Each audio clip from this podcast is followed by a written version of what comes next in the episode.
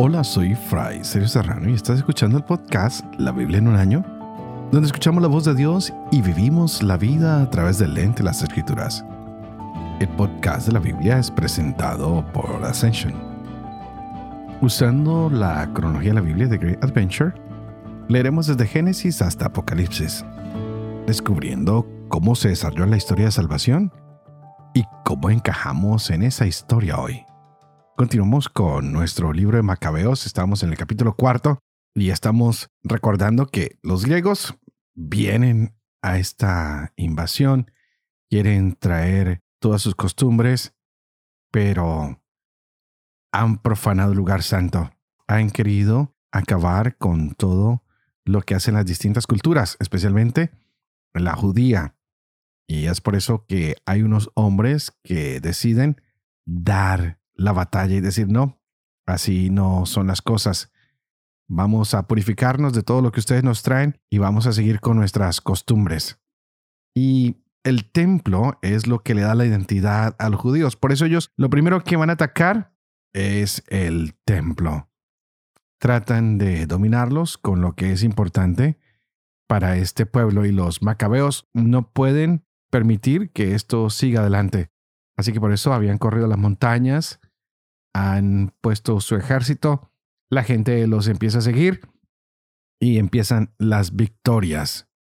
Ya han vencido en sus batallas y ahora quieren reconsagrar, purificar el templo. Vamos a ver si lo logran. El pueblo necesita siempre un espacio para ofrecer el sacrificio a Dios para acercarse a Dios. Y podríamos decir que Dios está en todas partes, sí, pero hay sitios como humanos que necesitamos. Necesitamos un lugar que llamemos hogar, necesitamos un lugar que llamemos escuela y también necesitamos un lugar que se llame templo donde nos encontramos, ya sea en el hogar con la familia, en la escuela con el saber o en el templo con Dios y nuestros hermanos. Todo lo que está mal, pues tendrá que arreglarse. Y estos hombres lo harán con las batallas, con las luchas. Y miremos si Dios les da la victoria o no. Por eso vamos a continuar hoy nuestra lectura con este capítulo 4 que hay que purificar. ¿Hay alguna impureza que se deba sacar? También tendremos Eclesiástico capítulos 10 al 12 y tendremos el libro de los Proverbios en el capítulo 22, 9 al 12. Este es el día 285. Empecemos.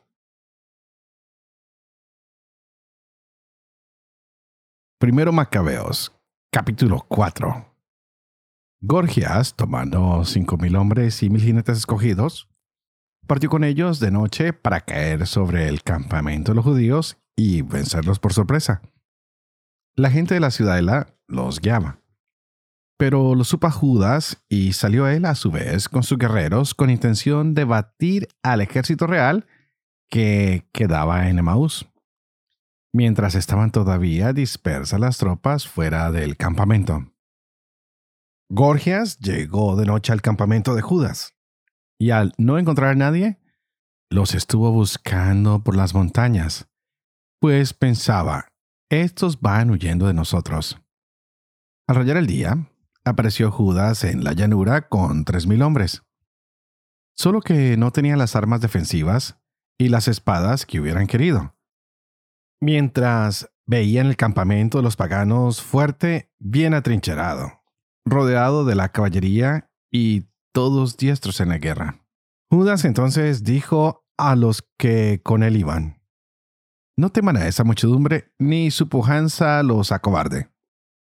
Recuerden cómo se salvaron nuestros padres en el Mar Rojo cuando el faraón los perseguía con su ejército. Clamemos ahora al cielo a ver si tiene piedad de nosotros.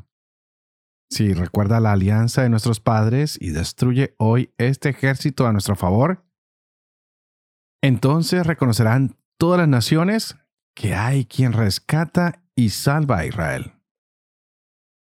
Los extranjeros alzaron la vista y al ver a los judíos que venían contra ellos, salieron del campamento a presentar batalla. Los soldados de Judas hicieron sonar la trompeta y entraron en combate. Salieron derrotados los paganos y huyeron hacia la llanura. Los rezagados cayeron todos a filo de espada. Los persiguieron hasta Gázara y hasta las llanuras de Idumea, Asdod y Jamnia. Cayeron de ellos unos tres mil hombres. Judas, al volver con su ejército de la persecución, dijo a su gente, Contengan sus deseos de botín, que otra batalla nos amenaza. Gorgias y su ejército se encuentran cerca de nosotros en la montaña. Hagan frente ahora a nuestros enemigos y combatan con ellos. Después podrán con tranquilidad hacerse con el botín. Apenas había acabado Judas de hablar cuando se dejó ver un destacamento que asomaba por la montaña. Advirtieron estos que los suyos habían huido y que el campamento había sido incendiado, como se lo daba a entender el humo que divisaban.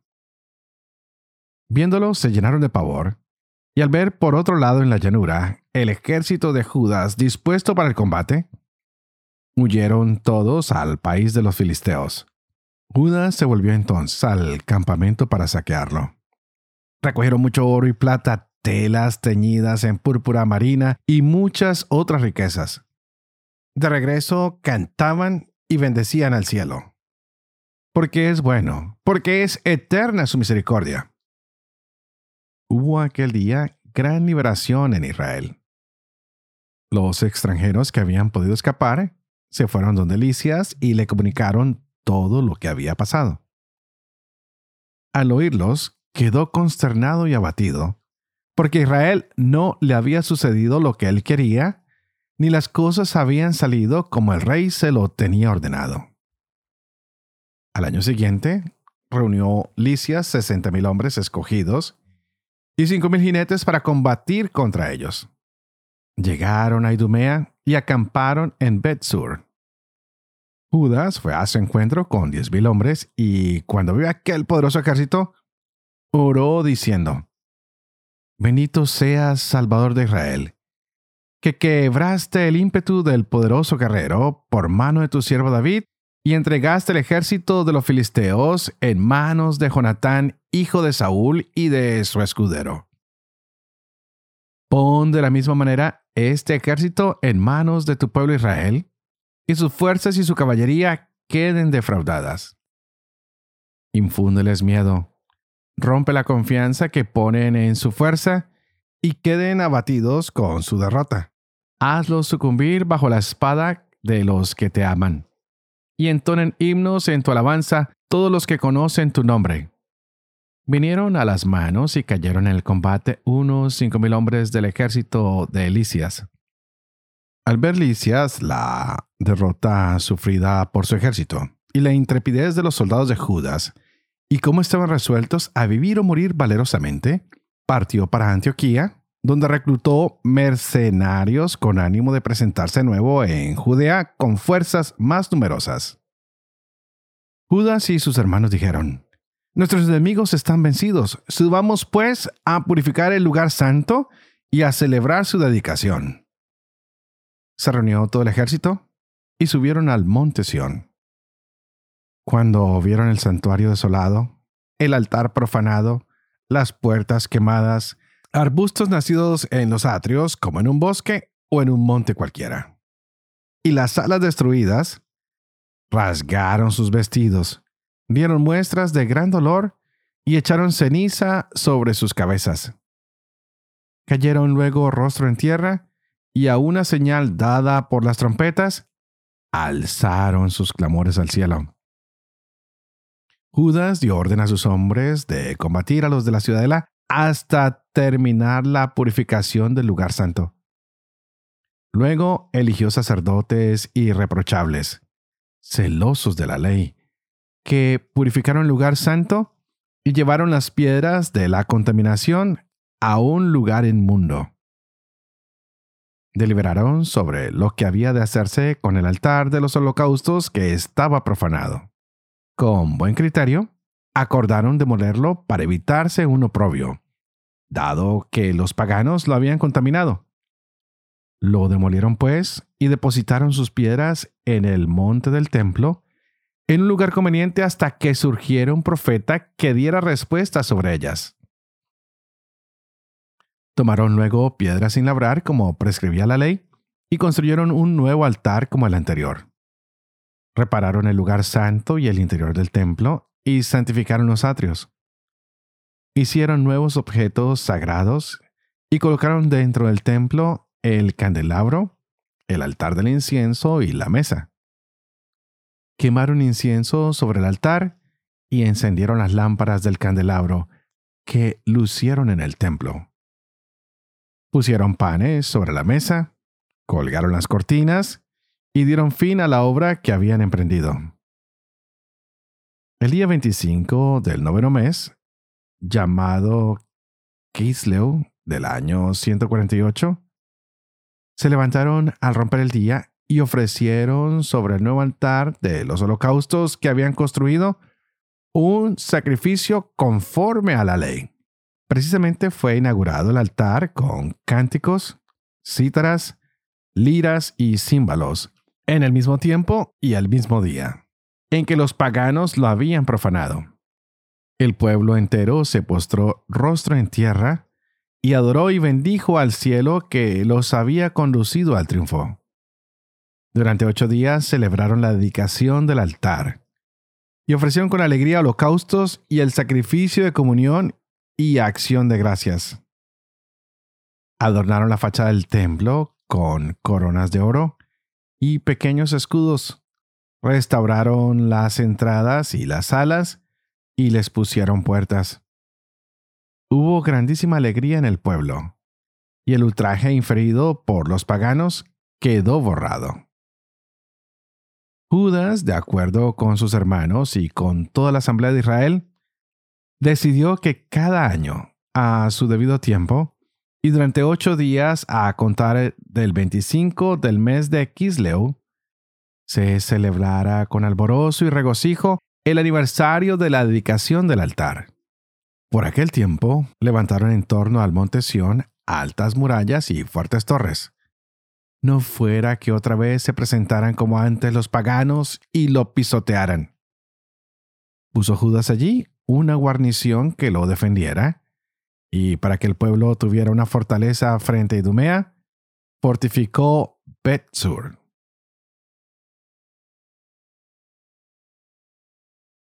Eclesiástico capítulo 10 El gobernante sabio instruye a su pueblo. La autoridad inteligente está bien consolidada. Según el jefe de Estado, así serán sus ministros.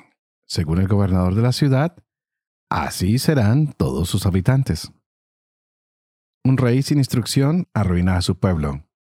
Los gobernantes prudentes hacen prosperar la ciudad. En manos del Señor está el gobierno de la tierra, y a su debido tiempo suscitará a la persona conveniente. En manos del Señor está el éxito del hombre. Él otorga su gloria al legislador. Sea cual sea su agravio, no guardes rencor al prójimo y no actúes guiado por un arrebato de violencia. La soberbia es odiosa al Señor y a los hombres. Para ambos es un delito la injusticia. La soberanía pasa de una nación a otra a causa de las injusticias, las violencias y el dinero. ¿De qué se enorgullece el que es tierra y ceniza si ya en vida su vientre es podedumbre? La larga enfermedad desconcierta al médico, y quien hoy es rey, mañana morirá. Y cuando un hombre muere, recibe como herencia lombrices, bichos y gusanos. Principio de la soberbia es alejarse del Señor, apartar el corazón del Creador. Porque principio de la soberbia es el pecado. El que se aferra a ella difunde iniquidad. Por eso el Señor les infligió asombrosos castigos y abatió a los soberbios hasta aniquilarlos. El Señor derribó el trono de los poderosos y en su lugar hizo sentar a los sencillos. El Señor arrancó la raíz de los soberbios y en su lugar plantó a los humildes. El Señor arrasó los territorios de las naciones y los destruyó hasta los cimientos de la tierra. A algunos los arrebató y destruyó, y borró de la tierra su recuerdo. No está hecha la soberbia para el hombre, ni la violencia para el nacido de mujer. ¿Qué raza es digna de honor? La del hombre. ¿Qué raza es digna de honor? Los que temen al Señor. ¿Qué raza es despreciable? La del hombre. ¿Qué raza es despreciable? Los que violan la ley. Entre hermanos se honra al mayor, pero el Señor honra a los que lo temen. Ricos, distinguidos o pobres, sea su orgullo el temor del Señor. No es justo despreciar al pobre inteligente, ni es conveniente honrar al pecador. El noble, el juez y el poderoso reciben honores, pero ninguno de ellos es mayor que quien teme al Señor. El creado sabio tendrá hombres libres a su servicio, y el hombre inteligente no lo criticará. No presumas de sabio cuando cumplas tus obligaciones, ni te gloríes cuando estés en aprieto. Más vale el que trabaja y anda sobrado que el que alardea y carece de pan. Hijo, ten una moderada estima de ti mismo y valórate en la justa medida. ¿Quién protegerá al que peca contra sí mismo? ¿Quién respetará al que se desprecia a sí mismo? El pobre es honrado por su saber, y el rico por su riqueza. Quien es apreciado en la pobreza, cuánto más lo será en la riqueza. Quien es despreciado en la riqueza, cuánto más lo será en la pobreza. Por su sabiduría el pobre llevará alta la cabeza y se sentará entre los grandes. No alabes al hombre por su belleza, ni desprecies a nadie por su aspecto. Pequeña es la abeja entre los animales que vuelan, pero su producto es el más dulce. No presumas de los vestidos que llevas, ni te engrías cuando te alaben pues admirables son las obras del Señor, y sin embargo, permanecen ocultas a los hombres. Muchos tiranos acabaron por los suelos, mientras un desconocido se ceñía la corona. Muchos poderosos fueron humillados, y hombres ilustres cayeron en otras manos. Antes de recriminar, infórmate, reflexiona primero y censura después. Antes de responder, escucha y no interrumpas al que tiene la palabra. No discutas por lo que no te incumbe, ni interfieras en peleas de pecadores. Hijo, no te ocupes en demasiados asuntos, porque si así actúas, no saldrás bien parado.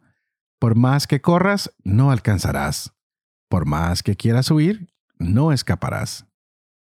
Hay quien trabaja, se fatiga y apresura, y con todo llega tarde. Hay quien es débil y necesita ayuda, carece de bienes y le sobra pobreza. Pero el Señor lo ama con benevolencia y lo libra de su humillación. Le hace levantar la cabeza y muchos se quedan admirados. Bien y mal, vida y muerte, pobreza y riqueza vienen del Señor. El don del Señor permanece con los piadosos y su benevolencia los guiará siempre por buen camino. Hay quien se hace rico a fuerza de trabajar y ahorrar, y esta es la parte de su recompensa. Cuando dice, ahora ya puedo descansar y disfrutar de todos mis bienes. No sabe cuánto tiempo pasará hasta que muera y tenga que dejarlo todo a otros. Sigue con tu quehacer y dedícate a él, y en tu tarea envejece. No admires las obras del pecador. Confía en el Señor y sé constante en tu esfuerzo, porque es cosa fácil para el Señor enriquecer al pobre en un instante. La bendición del Señor es la recompensa del piadoso, y en un momento hace florecer su bendición. No digas, ¿qué necesito? o qué bienes podría conseguir todavía. No digas, ya tengo bastante. ¿Qué mal puede sucederme ahora? Día de bienes, olvido de males, día de males, olvido de bienes. Es fácil para el Señor el día de la muerte. Pagar a cada uno según su conducta. El mal de un momento hace olvidar el gozo. Pero cuando el hombre se acerca al fin, se descubren sus obras. Antes de la muerte, no felicites a nadie, porque solo en su final se conoce al hombre. No metas a cualquiera en tu casa, que son muchas las mañas del astuto.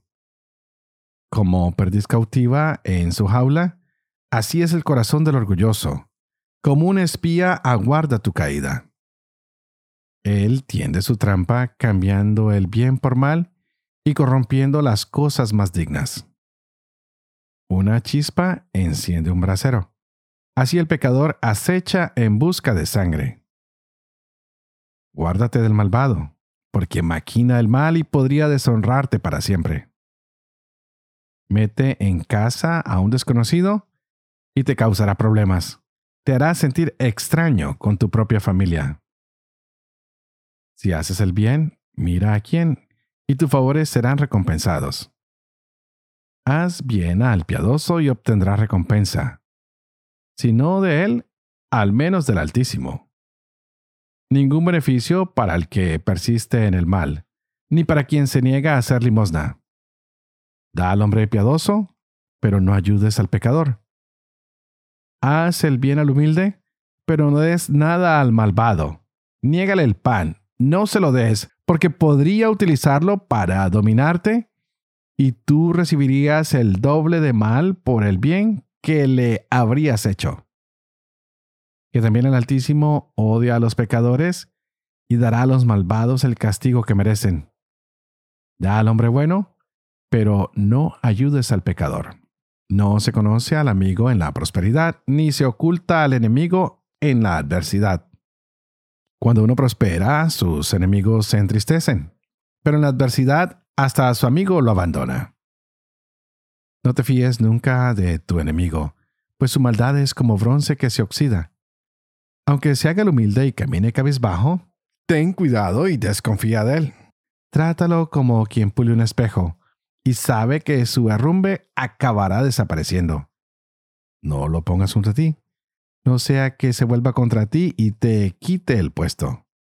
No lo sientes a tu derecha, no sea que pretenda ocupar tu asiento y al fin comprendas mis palabras y te pese recordar mis consejos. ¿Quién se compadece del encantador mordido por la serpiente y de todos los que se acercan a las fieras? Lo mismo le ocurre al que anda con el pecador y se enreda con sus pecados. Por un tiempo permanecerá contigo el pecador, pero si te rebelas, no te aguantará. El enemigo habla con labios melosos, pero en su corazón trama cómo arrojarte la fosa. El enemigo derrama lágrimas de sus ojos, pero llegada la ocasión, no se saciará de verter sangre. Si te ocurre una desgracia, allí lo encontrarás, y fingiendo ayudarte, te pondrá la zancadilla. Meneará la cabeza, batirá palmas, hablará entre dientes y cambiará de cara. Proverbios capítulo 22, versos 9 al 12. El generoso será bendecido por compartir su pan con el pobre. Despide al insolente y acabarán las riñas. Pleitos y ofensas cesarán. Quien ama un corazón limpio y unos labios afables es amigo del rey. La mirada de Yahvé custodia el saber y confunde las palabras del traidor. Padre de amor y misericordia, tú que haces elocuente la lengua de los niños, educa también la mía, e infunde en mis labios la gracia de tu bendición, Padre, Hijo y Espíritu Santo. Y a ti te pido para que juntos oremos a ese Dios del cielo, que abra nuestra mente y nuestro corazón a través del Espíritu Santo para que podamos entender estos hermosos pasajes que se nos han leído el día de hoy y vemos pues que en Macabeos que los caminos no son fáciles. Los macabeos sabían que siempre se podía volver a la fe, que había que luchar tal vez, sí, pero han reconquistado el templo, lo están colocando al día, lo están preparando para todas las personas y bueno, lo vuelven a dedicar. Es el espacio que tienen para encontrarse con Dios no podemos imaginar que con una sola batalla ya todo está ganado, que con una sola batalla hay victoria. Ya seguiremos viendo qué pasa de aquí adelante. Siempre las fuerzas del mal siguen atacando y reatacando y contraatacando. Y tenemos que resistirlos con fe, con fuerza. Tenemos que sacar fuerza de donde no hay muchas veces, cuando parece que todo desfallece, que todo se acaba, que los grandes ejércitos son más poderosos y más grandes. Nuestra confianza siempre puesta en el Señor. Si no está puesta nuestra confianza en Dios, pues no habrá victoria. Este pueblo empieza a permanecer fiel, pero ¿será que vuelve a caer? ¿Será que no? Pues se habían apartado de las costumbres y los griegos tal vez quieran insistir en que vuelvan a esas costumbres que ellos han traído a este territorio, pero se podrán mantener fieles. Y es lo que nos tenemos que preguntar ustedes y yo. La fidelidad a Dios no siempre es fácil. A veces quisiéramos sentir una felicidad de manera plena, pero la verdad es que la fidelidad aún en los tiempos amargos, puede traernos dulces alegrías. Y la fidelidad en los tiempos de gloria, pues nos hace celebrar con más júbilo. Que hoy podamos perseverar en la fe, que confiemos cada día más en el Señor, la gran enseñanza de los macabeos, que no dejemos de enseñar a nuestros hijos todo lo que estamos aprendiendo, y bueno, me despido orando por ustedes, pidiéndole al Señor que los ayude a ser fieles, a permanecer en su amor, ya que puedan purificar todo aquello que necesitan purificar en sus vidas para que Él reine en sus corazones eternamente. Y ustedes, por favor, oren por mí, para que yo pueda llevar adelante este proyecto de la Biblia en un año, para que pueda vivir con fe lo que leo, lo que comparto con ustedes, para que pueda enseñar la verdad y sobre todo para que yo pueda cumplir lo que he enseñado. Y que la bendición de Dios Soporoso, que es Padre, Hijo y Espíritu Santo, descienda sobre cada uno de ustedes y los acompañe siempre. Que Dios los bendiga.